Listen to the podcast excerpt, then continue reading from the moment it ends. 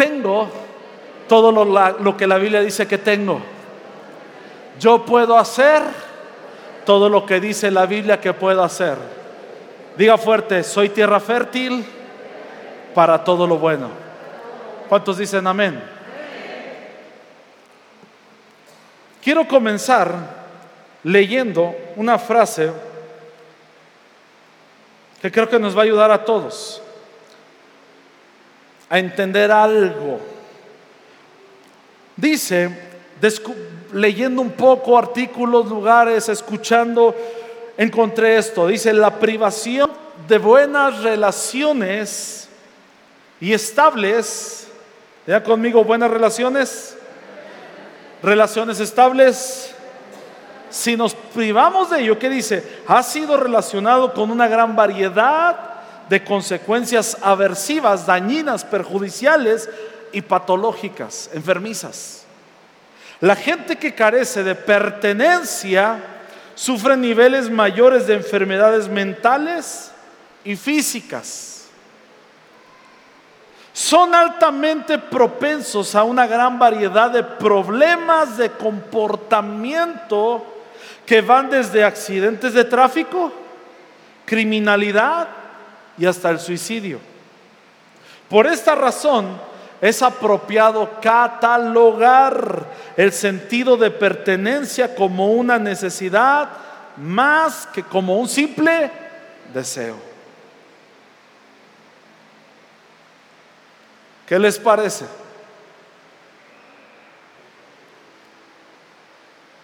Cuando nos abstenemos de tener buenas y estables relaciones, correctas relaciones, se disparan muchos asuntos en nuestras vidas que van desde la enfermedad, en cualquiera de los sentidos, enfermedad mental, emocional, física, como en asuntos dañinos.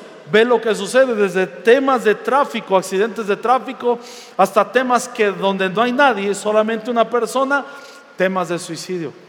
Solo por el abstenernos o por el privarnos de buenas relaciones. Cuando yo leí eso, pregunto, ¿por qué sucede así? ¿Será cierto? ¿Tendrá razón ese estudio que se hizo? Y obviamente no fui a preguntarle a algún podcast o algún, al Google, es cierto esto que acaban de decir, no fui a la Biblia. Y me encontré en la Biblia con que Dios nos diseñó con una necesidad profunda de tener correctas relaciones. Cuando Dios estaba diseñando, creando todo, Él dijo, esto es bueno. Creó a los animales y dijo, es bueno. Creó las plantas, es bueno. Creó todo y venía hablando de que era bueno. Y hasta que vio al ser humano solo, dijo, esto no es bueno.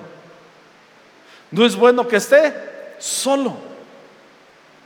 Por lo tanto, Dios nos diseñó nos creó con una necesidad de entrar en conexión, de tener relaciones correctas y sanas. ¿Por qué? Porque Dios nos diseñó conforme a su imagen y Dios mismo tiene una relación correcta en Él mismo.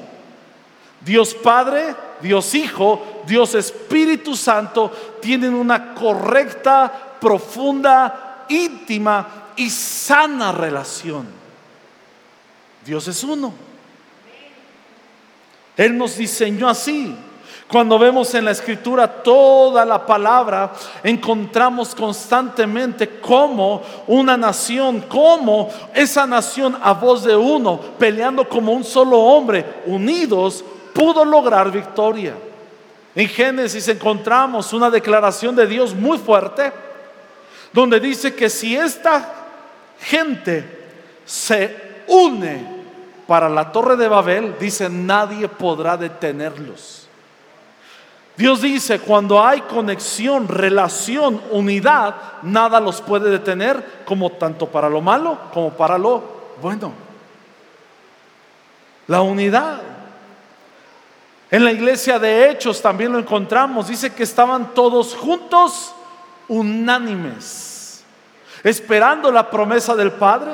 Estaban reunidos todos allí con una mente, un propósito, pero Dios los estaba llevando a un nivel mayor y entonces viene el Espíritu Santo y cuando viene el Espíritu Santo, una de las mayores manifestaciones del Espíritu Santo, no digo la única, una de las mayores por encima de sentir, de moverse, de llorar, cosas como esas, las cuales amamos, disfrutamos, queremos, han sucedido y entre muchas, no todas, creemos, la mayor evidencia de una llenura del Espíritu Santo es unidad.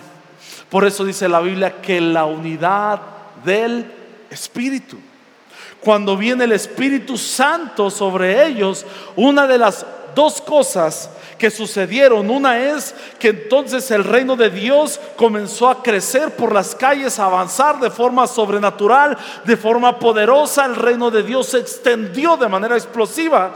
La segunda es que comenzaron a entrar en comunidad entre los creyentes. Vino el Espíritu Santo y comenzaron a unirse todos los creyentes. Por eso es importante que tú y yo sepamos esto que acabamos de leer, que sí, Dios nos diseñó con una necesidad profunda. Aún Jesús nuestro Maestro oró y dijo, Padre, que así como tú y yo somos uno, ellos sean uno. Relaciones, comunidad, unión. Cuando vivimos alejados de eso, vivimos fuera de nuestro diseño. Por lo tanto, cualquier cosa aversiva, patológica que pudiera suceder, yo creo que hasta la declaración se queda un tanto corta. ¿Qué podemos hacer entonces en una generación que está aparentemente más conectada, pero a la vez más desconectada? Pueden estar en la misma mesa de comer todos, pero a la vez todos estar desconectados. ¿Qué hacer en una pandemia de soledad interna y de desconexión, de burbujas de amigos que solamente viven para sí mismos? ¿Qué hacemos? Hay que meternos en una conexión y en correctas relaciones. Diga conmigo, correctas relaciones. Y quiero hablar, hoy iniciamos una serie en estos próximos días donde vamos a hablar de relaciones sanas, correctas. Y le hemos puesto todos juntos. Diga fuerte conmigo, todos juntos. Otra vez, todos juntos. A ver, todos juntos decimos todos juntos. Una, dos, tres, todos. Muy bien. Lo primero que vamos a ver hoy, revisa tus círculos. Revisa tus círculos. En Proverbios 13, 20, en esta versión, Reina Valera contemporánea, dice así, quien se junta con sabios, sabio se vuelve. Quien se junta con sabios, sabio se vuelve, pero quien se junta con necios, acaba mal. En las asociaciones, en las relaciones, en las amistades que tienes, hay una transferencia, consciente o inconscientemente. Si yo me junto con sabios, ¿qué dice ahí? ¿Sabio qué? Se vuelve. Hay una transformación por el solo hecho de estar ahí entre sabios. Juntarte con sabios, pero también hay una transferencia si nos reunimos, nos conectamos, nos relacionamos con necios. Ahora, no solo hay una transferencia emocional, mental, no hay solo hay una transferencia hasta de espíritus, de espíritu de sabiduría o espíritu de necedad. Hay una transferencia en donde nos juntamos, en donde decidimos o elegimos reunirnos. También hay una hay un pronóstico del destino final. Porque quien se junta con sabios, su vida se volverá bajo las bases, el fundamento de la sabiduría, pero que se juntó con necios terminará mal. Por eso elegir nuestras amistades nos tenemos que entender que es importante porque determina nuestro final y en quién nos convertimos. Por eso, padres, madres que estamos aquí, qué importante. No solo es enseñar a nuestros hijos a que tengan éxito y que yo diría, no enseñarles a que sobrevivan en la vida. Hay que ayudarles que parte de su destino y su futuro es determinado por quienes, con quienes se juntan. Y enseñarles a elegir ese tipo de, de amistades o de relaciones. Si ahorita no sabe elegir un buen amigo o amiga, ¿qué nos da la seguridad de que sabrá elegir un buen esposo o esposa?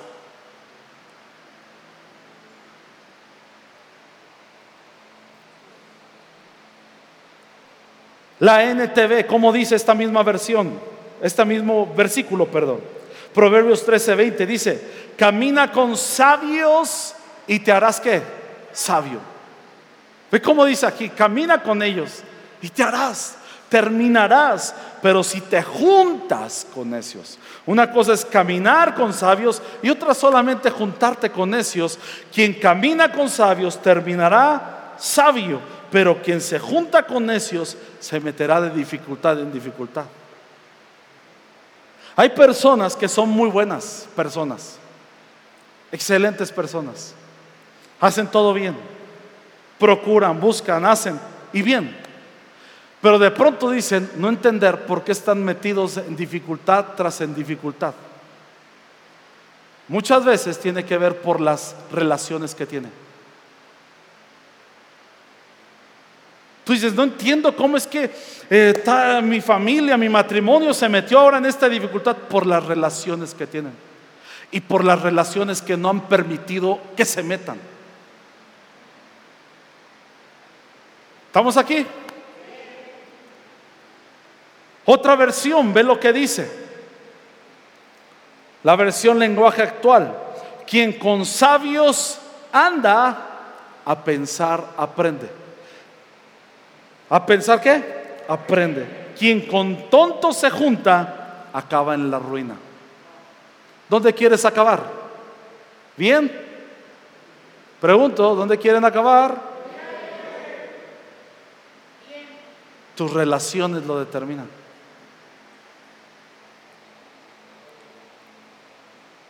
Nota cómo va el parámetro. Quien se junta con sabios, leímos primero, sabio se vuelve. Luego leímos, quien camina con sabios, sabio se hace. Y por último, quien camina con sabios, a pensar aprende habla del pensar, habla del ser, habla de la práctica. Nuestra vida en sabiduría, en práctica, nuestra vida en sabiduría, en pensamiento, nuestra vida en sabiduría, en el ser, es determinada por quién nos juntamos o con quién nos juntamos. ¿Alguien quiere ser sabio aquí? Hay que ser sabios, juntarnos con sabios. Yo haría esta pregunta. ¿Qué quieres ser en cinco años? ¿Qué quieres ser en cinco años? Lo determina en gran promedio las amistades y relaciones que tienes ahorita. Se define de esa manera. Porque lo que somos, es decir, cómo pienso, cómo decido, la manera en la que estoy configurado para ciertas decisiones. Si yo tengo un conflicto matrimonial y yo tengo, mi esposa y yo tenemos que enfrentar este conflicto matrimonial y yo estoy ahí parado frente a todo el menú de decisiones, yo inconsciente o conscientemente tomaré la decisión de acuerdo a lo que he visto que mi círculo íntimo más cercano hicieron o decidieron en su momento. Si yo vi que los que están en mi círculo interno, ellos están ahí pensando en divórciate, no, y la comadre, no, que darle esos consejos de sepárate, y te dijo tu mamá que ese gordo se iba a volver así, va a ser lo otro, y que era igualito a aquel. Pues si estás en tu círculo interno, vas a tomar ese tipo de decisiones. Si estás hasta acá, en, casos. ¿Cuántos han entrado en un momento y dices, pastor, me siento aquí? O sea, ese eh, Titanic cuando se estaba hundiendo queda corto. Yo siento el agua, ya estoy acá. Brad Pitt, me ahogué. Pues, ¿me explico? Y tú dices, estoy ahí hasta el tope. ¿Cuántos han entrado ahí? ¿Sabes cómo actuamos? ¿Sabes cómo decidimos? ¿Sabes qué reacciones tenemos? De acuerdo a las personas, a las cinco personas que están más cercanas a nosotros y que tienen influencia.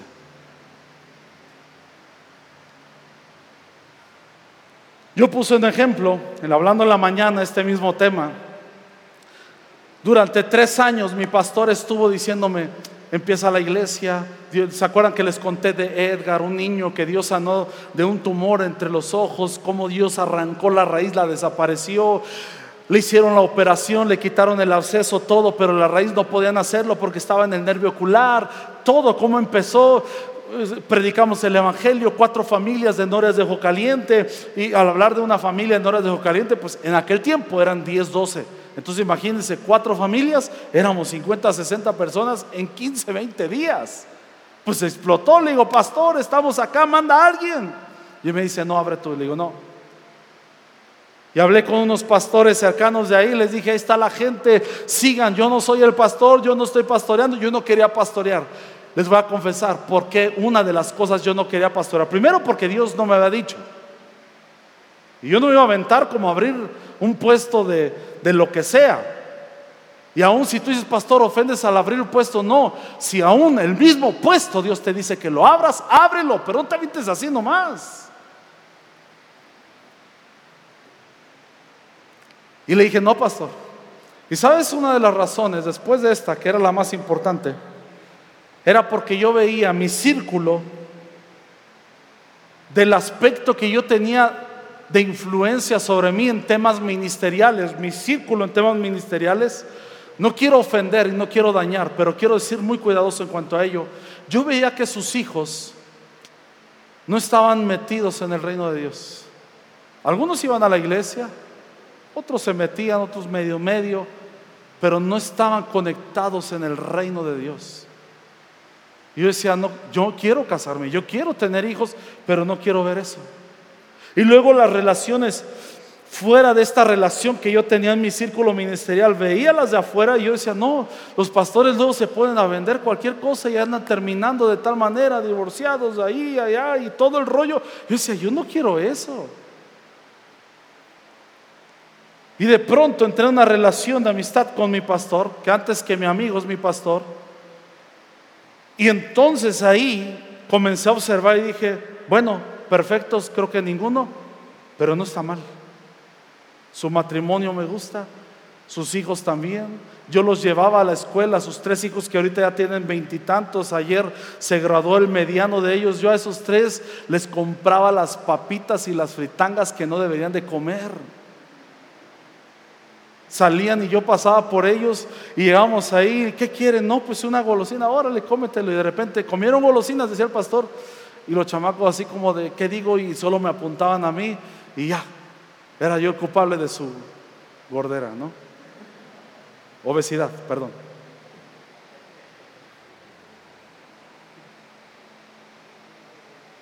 Pero vi las otras relaciones alrededor de él y vi a hombres que llegaban a los 50, 60 años en el ministerio, firmes, enamorados de sus esposos, esposas, con sus hijos caminando en el Señor, yo dije, sí.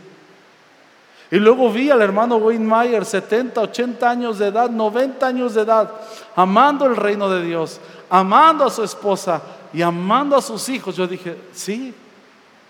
Y eso fue una de las causas que por qué yo dije que sí. Si yo hubiera mantenido mi versión de las decisiones del ministerio por solo el círculo que tenía, yo hubiera dicho siempre no. Pero de pronto algo de las cinco, una de las cinco personas más influyentes en mi vida, que es mis pastores, ahí yo dije, sí, sí le entro. Sí le entro. Por eso muchas veces familia, hemos estado en circunstancias en el hogar, en el matrimonio con tus hijos y solo tenemos un parámetro, una forma y decimos, ¿por qué reaccioné así? ¿Por qué dije así? Porque esas relaciones cercanas influyeron directa e indirectamente en nuestras vidas. Quiero hacer un ejercicio contigo. Sé que como es nuestra cultura anotar, estás anotando. Dibuja ahí en tus anotaciones un círculo, lo suficiente como para que sepan, quepan cinco nombres de personas. Anótalo ahí, por favor. Pon un círculo. Y dentro de ese círculo pon el nombre de las cinco personas, escúchame bien, más influyentes y que están cerca. Más influyentes y que estén cerca. Porque no vaya a salir usted con que no, no, pues la persona más influyente en mi vida es el Papa Francisco. Así que lo voy a poner ahí. O es, el, es la Madre Teresa. O es el pastor. Y, yo ni en cuenta. No, las más influyentes que están que cerca. Cerca. A lo mejor algunos dirán, no, pues mi mamá está cerca. Sí, pero no le haces tanto caso, así que no es de las más influyentes. No hagas trampa. ¿Ya las anotaron?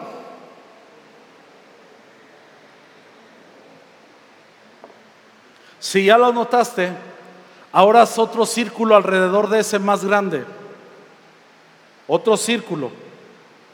Y pon ahí las cinco personas más influyentes que pueden estar cerca y deberían de estar en el círculo íntimo, en este primer círculo. Pon alrededor las personas más influyentes que deben, ahí a lo mejor si dices, ahí si pongo a mi papá y a mi mamá, no están en el primero porque no les hago caso, pero ellos deberían de estar en el primer círculo. ¿Ya lo hicieron?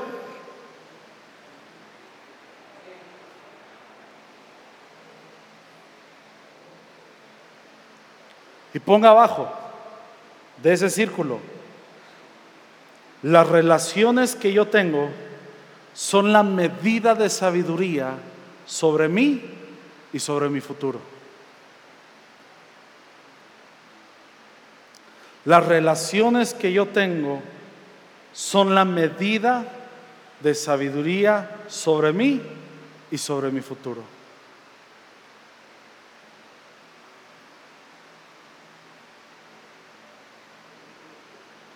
¿Quiénes se dan cuenta que deben de tachar dos, tres en ese círculo interno y meter dos, tres del círculo externo.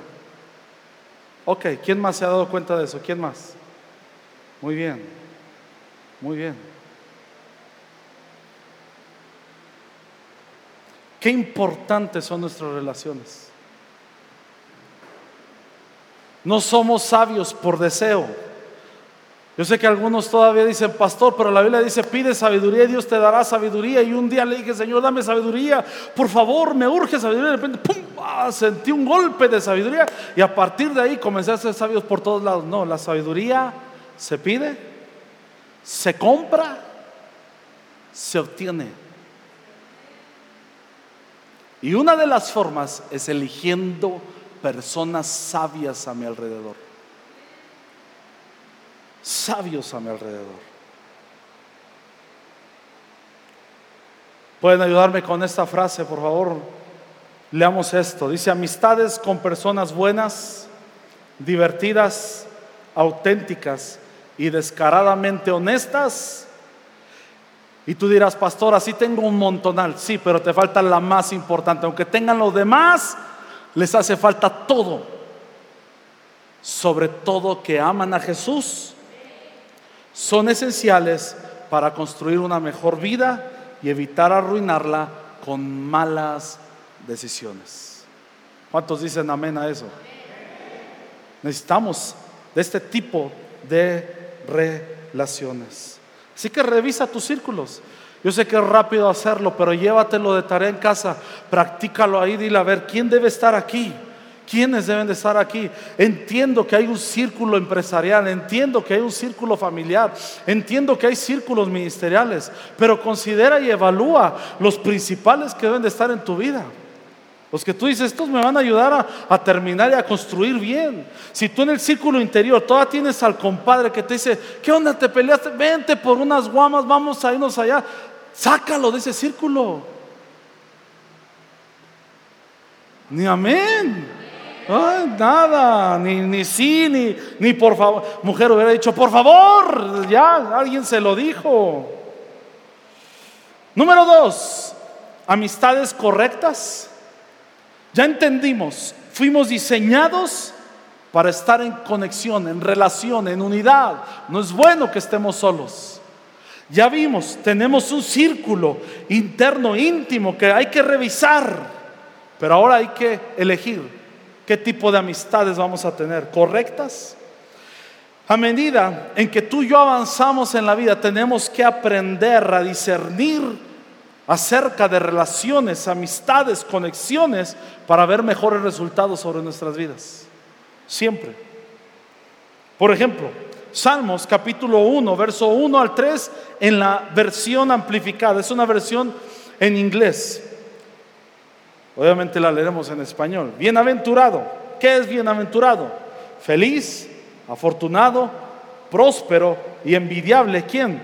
El hombre que camina y no vive en el consejo de los impíos, ¿Quiénes son los impíos? Yo antes pensaba como impío aquella persona malvada con un parche en el ojo, un cuchillo en mano y queriendo matar a medio mundo en la calle. Un impío es quien sigue sus consejos, sus propios planes y sus propios propósitos. Voltea a ver al de al lado y dile, ándale, compadre. Ahora voltea al del otro lado y dile, Dios te está hablando también. No te hagas.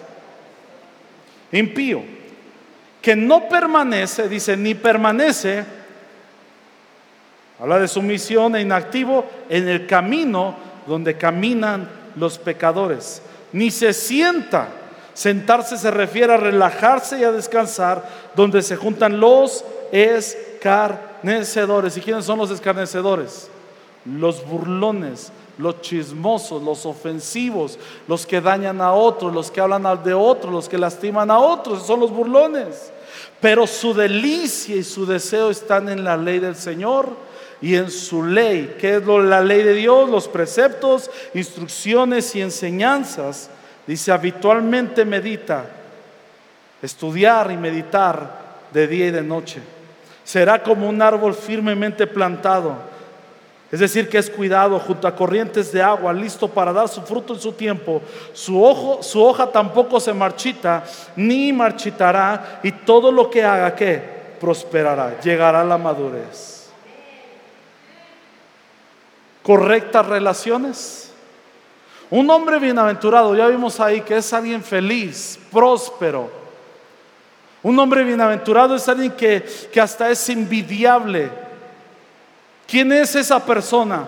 Aquella, nota lo que dice el Salmos, que tiene su corazón deleitándose en la palabra de Dios, pero que también sabe elegir sus amistades.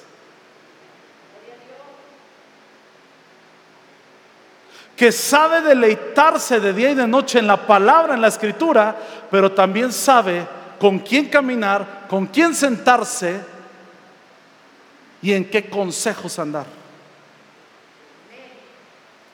Para mí creo que es la evidencia de la palabra. El fruto de alguien que está conectado a la palabra tiene capacidad de discernir con quién juntarse y con quién no.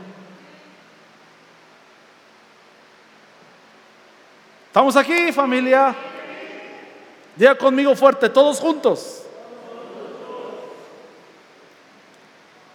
Entonces revisamos los círculos, pero ahora hay que revisar si no estoy en consejo de malos, estoy entre, entre silla de burladores, chismosos, escarnecedores, o si estoy, hay que revisarlo, hay que discernirlo, hay que pensarlo. Hay que sentarnos con sabios, ver con quién me estoy juntando, si ellos se están mofando de los demás, se están burlando del jefe, están haciendo chistes de los demás compañeros. Tú estás sentado en silla de escarnecedores.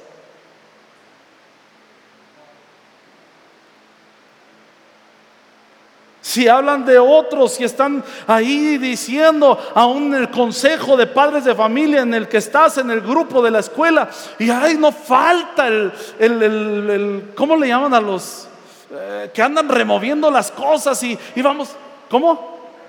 Revoltosos, relajientos, o sea, tú dices, me siento con ellos, no tienes discernimiento o lo has perdido, mejor dicho, para poder juntarte con personas sabias. Son correctas relaciones las que tenemos, correctas amistades. Cuando vamos más a fondo en el, en el escarnecedor, dice que es un espíritu incorrecto, crítico, señalador de los demás, de sus defectos, y que su naturaleza y raíz proviene de la amargura. Y me espantó cuando leí esto buscándolo. Dice que uno de sus principales consejos, estamos hablando de sus frases preferidas, es tú di lo que sientes. Digan conmigo, uh, una, dos, tres, uh, tú di lo que sientes. ¿Sabes por qué? Porque ese dicho está en nuestra cultura. Abres Facebook y tú di lo que estás pensando, lo que estás sintiendo. Tú hablas con tus amigos y tú dices, di lo que estás siendo, tú dilo y ya. Cuando alguien llega y dice, pastor, yo tengo derecho a decirte lo que siento. Ok. ¿Te he faltado el respeto? No. ¿Te ha hablado ofensivo? No. Ah, entonces creo que entiendes muy bien que las conversaciones conmigo son con respeto. No soy basurero de todo lo que tú tengas que decir. Si no te enseñaron a procesar tus emociones y hablar con respeto, es un buen momento. ¿Te parece si hablamos? No, dame tiempo porque tengo mucho que decir y no quiero decírtelo. Ah, bueno, entonces ve y procesa. Aguas con que se fermente.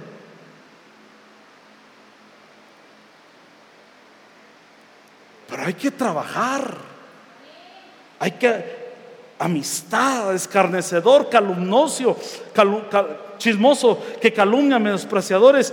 Y hasta una frase decía, un espíritu feo.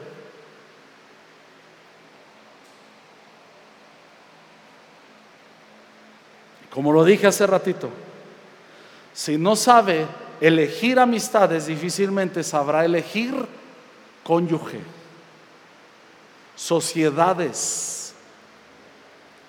al rato un negocio no sabrá tener relaciones. ¿Sabes cuál es el mayor problema de los jefes y supervisores con los que he podido sentarme, empresarios y platicar? Yo les digo, ¿cuál es el mayor problema después de pandemia? Ellos no me han dicho, aunque una crisis financiera, no es una crisis de, capital, aunque la hay en todos esos sentidos, me dicen, no, el problema es que ya no saben tener relaciones interpersonales sanas. Ya no es que el proyecto o, la firma no se armó, que eso tiene su complicación, no. Ahora es los jefes tienen que aprender a ayudar a llevar relaciones interpersonales. Y eso lleva a que actualmente más gente perderá su chamba, perderá su ciclo escolar, perderá, perderá matrimonios solo por sus relaciones interpersonales, por las influencias que tienen sobre ellos. Iglesia, lo voy a decir muy fuerte en el Señor. Solo una iglesia que sabe tomar decisiones correctas de con quién con quién relacionarse, podrá llevar todo lo que el cielo y el Padre quiere a otro nivel y tomará ahora sí una ciudad para conquistarla en el nombre del Señor. Solo una iglesia que sabe conectar con relaciones. Habrá música bonita, habrá predicaciones bonitas, habrá lugares bonitos, tendrá todo. Pero si no hay relaciones correctas, fuertes, estables y sanas, esa iglesia no va a prosperar. Yo vengo de un lugar en donde si alguien no estaba de acuerdo, de repente se paraba y me decía, yo no estoy de acuerdo, ¿tú quién eres para decirnos? A las 12, a las 3 decimos, salte, salte. Y ahí se armaba la revuelta, imagínense. Donde otros decían, ay, como que hoy no estuvo ungido el de la alabanza. Por lo menos aquí tenemos a dos ahorita. Pusimos dos a hoy, ya no sabemos cuál fue el menos ungido o el más ungido. Es broma, ok. Ah, es que no me gustó aquello. No por gustos, por intereses. Pero difícilmente encuentras a alguien que diga, yo quiero venir, estar, sembrarme raíces, conectar con esta iglesia, porque quiero que las relaciones que hay aquí, la cultura que hay aquí, el entendimiento del reino de Dios aquí crezca sobre mi vida, sobre mis hijos, sobre mi familia. Porque mire, perdóneme Señor, perdóneme. Yo tengo puro producto para mujer porque tengo dos hijos. Pero un día tu hija se casará con uno de todos esos chamacos. Aunque no diga amén, amén. Y mi hijo se casará con una de estas chamacas. Ay, sí dijeron amén. sus hijos se casarán con una de estas chamacas, no los. ¿Qué tenemos que hacer? Crear relaciones. No es como de me cambio de iglesia y listo. ¿Sabes cuánto perjudica eso a un hijo, a una hija? Hay veces que hay que tomar la decisión y hay que hacerlo. Pero cuando tú te siembras, tú le estás diciendo a tus hijos, vamos a crear relaciones sanas y estables. Correctas relaciones. Hay un hombre en la Biblia que yo admiro muchísimo. Mucho, mucho. Se llama Josafat. Y este hombre era un picudazo. Mira, vamos a segunda de Crónicas 18. ¿Me ayudas, Emanuel, por favor? Segunda de Crónicas 18.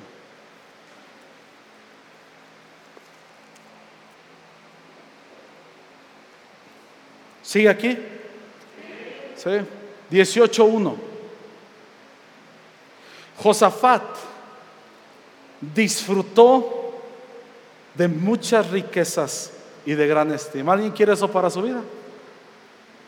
Ay, Dios mío, los necesito vivos. Disfrutó de muchas riquezas y de gran estima e hizo alianza con Acab. En la Reina Valera dice que disfrutó de gran riqueza y gran abundancia. De gran abundancia. Grandes riquezas, dice ahí, y de gloria y abundancia. ¿Qué nos dice ahí? Que Josafat era un hombre que tenía el favor de Dios sobre su vida, que estaba aumentando, estaba creciendo.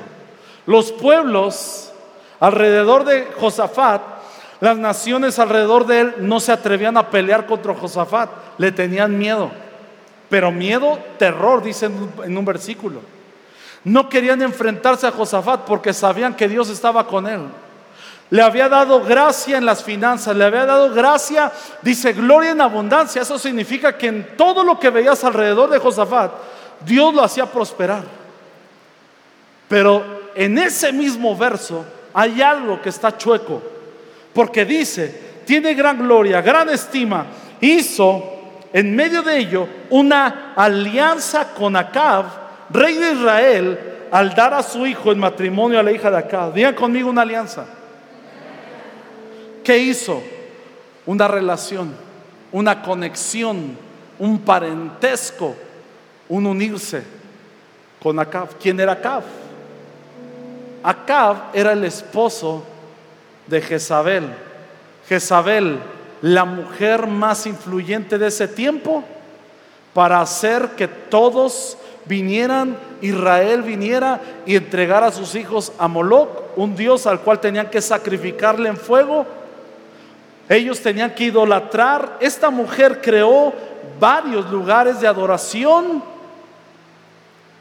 pero que eran a, demonios y que eran a ídolos extraños. Esta mujer le enseñó a Israel a ser idólatra. Esta mujer, que hasta me estoy, siento la gracia de decir, darle duro contra esa mujer. Esa mujer hizo que su marido y el marido en parte tuvo toda la culpa también. Su marido no tuviera personalidad, su marido no tuviera su forma, lo que Dios le había llamado a hacer, no lo hizo. Acá era un miedoso, era un, bueno. ¿Ha visto usted a un hombre miedoso que solo la mujer habla pero el marido callado, nomás está ahí paradillo así? Y la mujer habla no por personalidad, sino porque el marido no puede hablar nada. Y de repente va a decir, no, es que sí, es que sí, sí, mi amorcito. Y está ahí, hable, hable. O al revés, hombre, y la mujer no lo deja. Y está ahí. Un hombre miedoso, callado, sin capacidad de decisión, haciendo berrinches a edad madura, etcétera, etcétera, etcétera. Bueno, si antes pensábamos que solo con mandilón quedaba bien, no, eso es una cav. Cuando usted diga, no, es que vi una cav, ya entendemos a qué se refiere.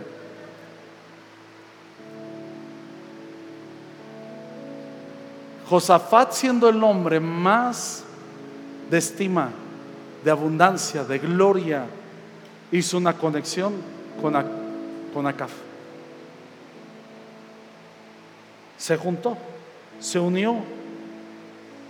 Verso 2, unos años más tarde fue a Samaria, ¿para qué? Para visitar a Acab. Válgame Dios. Fue a visitarlo porque preparó un gran banquete para él y sus funcionarios. Para mataron también, dice, grandes cantidades de ovejas, cabras, ganado para la fiesta. Y después Acab persuadió a Josafat para que ¿qué? se uniera a él para recuperar Ramot de Galat.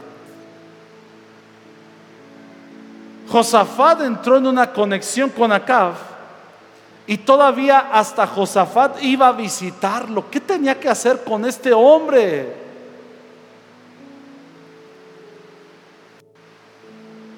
¿Qué tenía que ir a visitar ahí? ¿Qué tenía que estar ahí al, tanto del tema? Hay personas a las cuales no hay que visitar.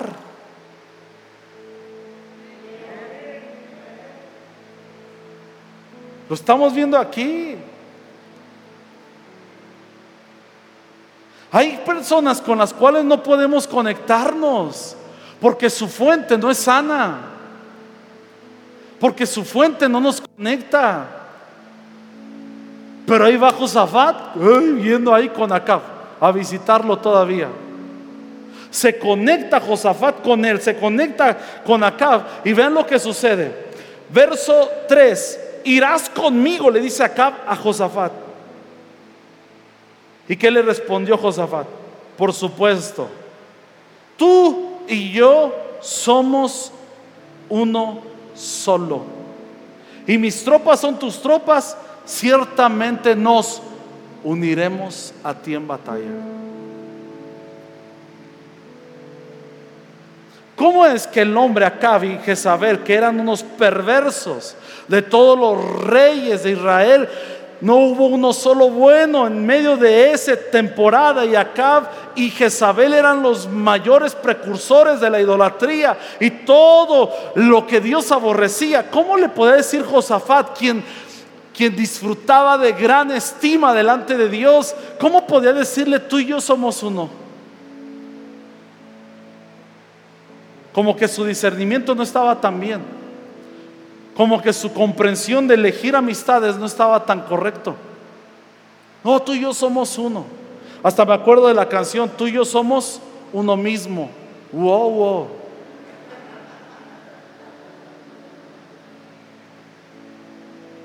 Y hasta es profética. Tal vez tú regreses. ¿Alguien se la sabe? No, ahora resulta que puros de OV7 para acá. Tal vez tú regreses y aquí estaré yo esperándote, amor. Y luego en otra parte creo que dice, eres peleonero, eres esto, eres lo otro, eres aquello, pero aquí estoy, mi amor.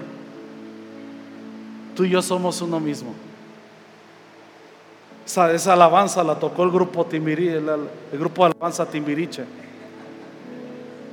Y ahí está Josafat. Tú y yo somos uno. Acá. Somos, somos amigos. Tú y yo pensamos igual.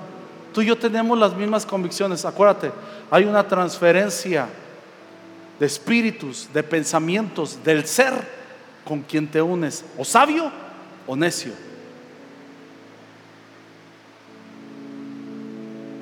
No es cualquier cosa, no es cualquier cosa. Porque le dice, nos vamos a unir a ti. Pero vean lo que dice en el capítulo 19, verso 1. Cuando el rey Josafat rey de Judá, regresó a salvo de Jerusalén. ¿Por qué dice eso?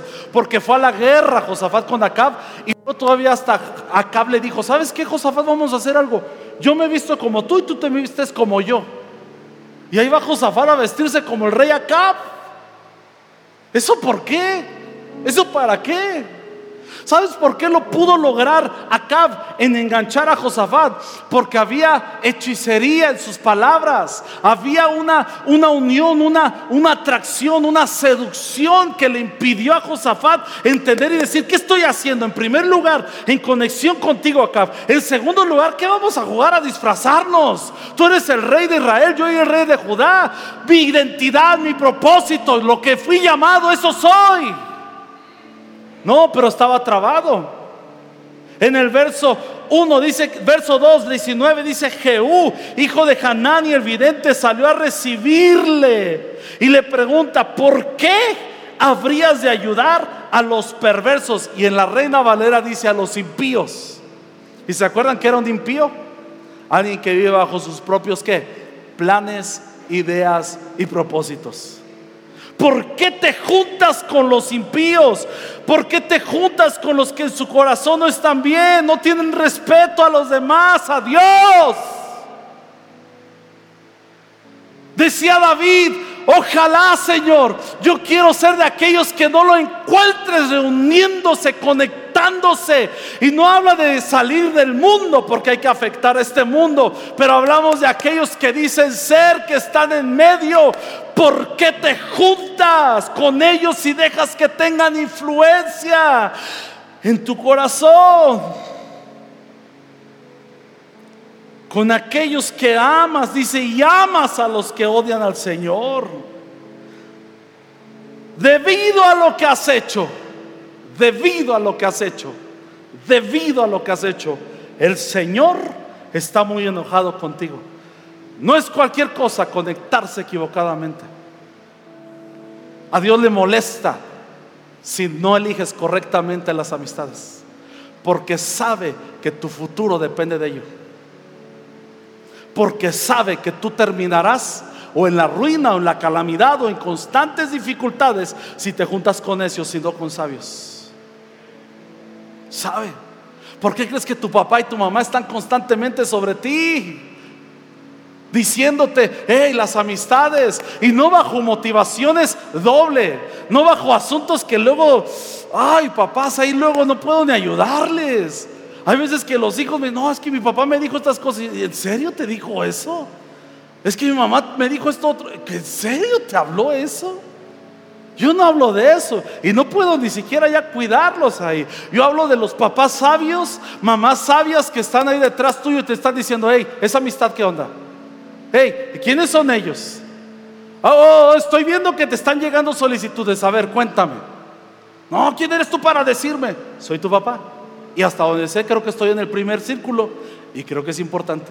Ahora, si tus papás son gente que igual no reaccionan y se juntan y conectan como Josafat con Acabs, haz un círculo ahí y dile, papás, necesito que ustedes me ayuden a ser inteligente en elegir amistades. Por favor, los necesito. Si no quieren entrar ahí, pues bueno, hay más. Y estoy siendo muy abierto en esto. por esto que has hecho. Sin embargo, hay algo bueno en ti, porque quitaste los postes dedicados a la diosa Acera por todo el territorio y has decidido buscar a Dios. Le dice, Josafat, eres un buen hombre, ¿por qué te conectas ahí? En tu corazón hay anhelo por Dios. ¿Qué haces ahí? ¿Por qué permites que tengan influencia sobre tu hogar, tu matrimonio, tu nación, sobre tu vida, sobre el propósito, sobre tus hijos? ¿Por qué les das ese acceso a ese círculo de gente como acá?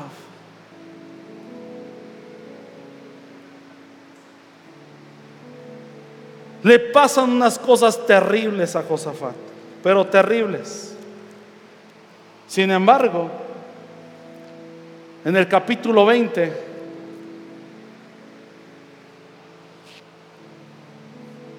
verso 32 dice, Josafat fue un buen rey. Oh, me encanta eso. Fue un buen rey. El término de lo que Dios dice de Josafat dice fue un buen rey, fue una buena persona. Lo hizo bien. Siguió los caminos de su padre Asa hizo lo que era agradable al Señor. Pero ve lo que dice el 33. Sin embargo, durante su reinado, no quitó todos los santuarios paganos y la gente nunca se comprometió por completo a seguir a Dios de sus antepasados. Los demás acontecimientos del reinado de Josafat desde el principio hasta el fin están registrados en donde? En el registro de Jehú, hijo de Anani, el cual está incluido en el libro de los reyes de Israel. Y vean el 35. Tiempo después, Josafat, rey de Judá, hizo qué? ¿Una qué? Una alianza uh, con el rey Ocosías. ¿Quién era Ocosías? Hijo de Acaf y Jezabel. De quien era un hombre muy perverso. Era el rey de Israel, pero era un hombre muy perverso. A pesar de que Josafat no le fue bien de su alianza con Acab, todavía fue y se metió otra vez en una alianza con Ocosías.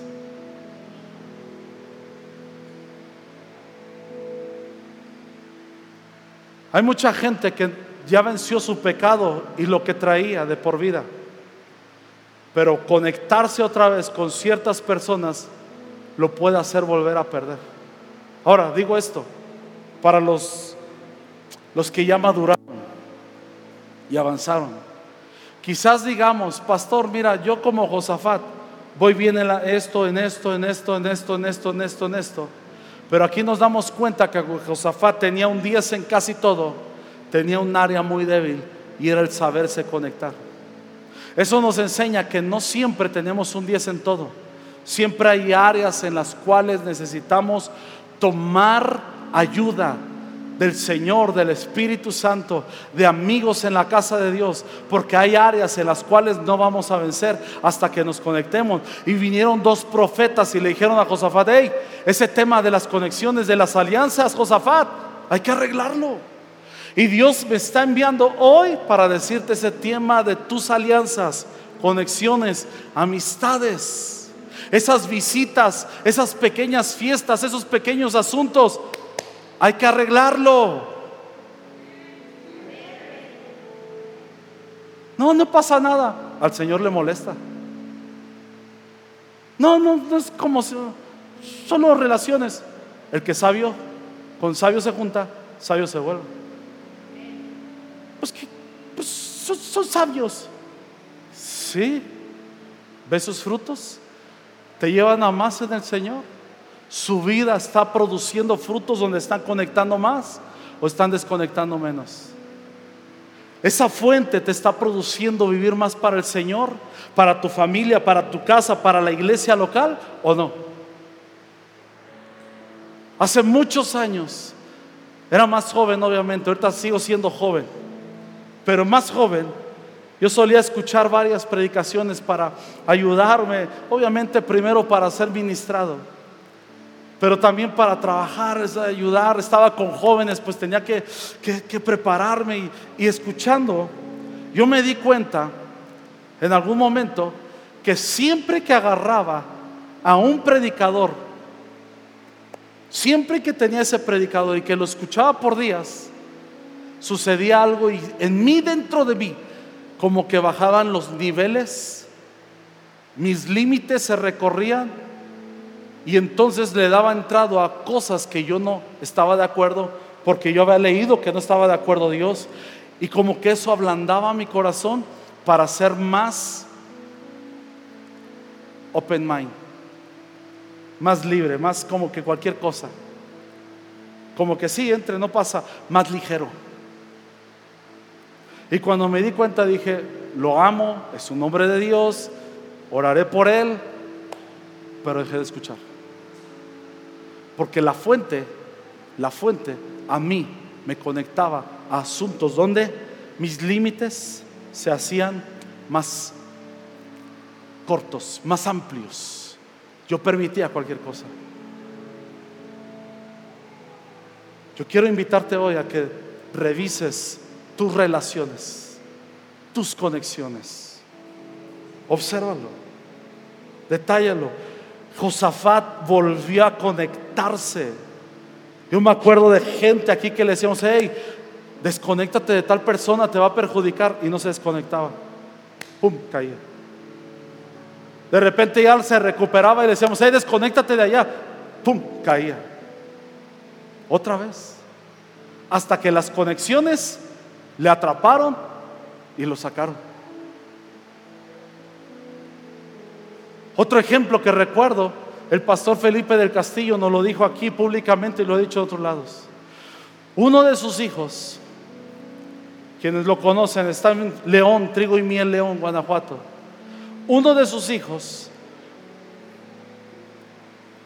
en medio de las reuniones de iglesia, fue conectado a asuntos de, de drogadicción y alcoholismo por alguien que iba a la iglesia y pasaron como familia la temporada más cruda. Lágrimas y lágrimas y temas y temas y lugares a donde ayudar, donde llevar, crítica. Gracias a Dios, hoy cuentan y ya es victoria. Ese hijo está ya caminando junto a ellos sirviendo a Dios. Pero ¿dónde lo conectaron? Aún dentro de la iglesia. Ay, dentro de la iglesia, entonces, escúchame, hay cosas peores que esas. Ese es un lugar donde crecemos. Vienen personas de todo tipo. Hay un culto, hay otro, hay norte, hay todo. Va a venir gente de todo tipo de personas. Pero tú tienes que ser sabio con quien reunirte y ser inteligente, sabio en ello. Si es aquí, oh, que nos veamos allá afuera. Por último, ¿qué tan importante es? Bueno, ya no leímos aquí. Crónicas. Puedes ponerte en pie, por favor. hizo relación con Ocosías. Vean el 36. Juntos, esta relación, esta alianza, dicen otra, en la versión Reina Valera, trabó amistad con Ocosías. Y la palabra trabar es, entró en una relación, una conexión en la que era difícil de moverse. Papás, por eso cuando vas con tus hijos, y les dices, oye, veo que esta relación no te está ayudando, creo que esta relación no está fortaleciendo tu caminar con Dios. Y de repente el hijo se pone así, ah, ¿quién eres para decir, no, vete por allá? Ya hay algo como esto que dice la Biblia, trabó amistad. Y hay conexiones ahí más fuertes de las que un simple disciplina, un simple castigo, un simple gritar, que no hay que hacerlo, pueden lograr ahí. Hay que orar y hay que meter sabiduría, porque eso tiene que ver, trabar amistad así, tiene que ver con lo espiritual. Ya hay algo espiritual ahí. Y dice, juntos construyeron una flota de barcos mercantiles en el puerto de... Están hablando de la sociedad que hicieron. Luego Eliezer, Eliezer hijo de Dodaba, de Maresa, le profetizó bien o en contra contra Josafat. ¿Estamos ahí? Ay, chicos, no se me duerman. Segunda de Crónicas 20:36. Gracias. Juntos construyeron 37. Luego Eliezer, hijo de Dodaba, de Maresa, profetizó contra Josafat y le dijo, por haberte aliado contra él, rey, con el rey Ocosías, el Señor destruirá tu labor. Destruirá el fruto, tu labor, tu trabajo, la obra, por la alianza. Así que los barcos naufragaron y nunca llegaron a la meta. Las naves se rompieron. Eso habla de pérdida. Hay mucha pérdida que tenemos. Aún yo tengo que ser inteligente y sabio. Pero hay mucha pérdida que brota de la incapacidad de discernir con quién relacionarme. Aún en el trabajo, familia. Observa bien con quién hace sociedad. Obsérvalo bien, chécalo, revisa, pide discernimiento con quién haces sociedad. Son decisiones de vida o muerte. Y termino con Hechos 2, 41, 42. En la TLA, TLA. Vean conmigo, son decisiones de vida o muerte. ¿De qué? Vida o muerte. Depende de nuestro presente y depende de nuestro futuro. Hechos 2.41, 42. ¿Lo tienen? ¿No lo tienen? ¿Están trabados? Avísenme, por favor.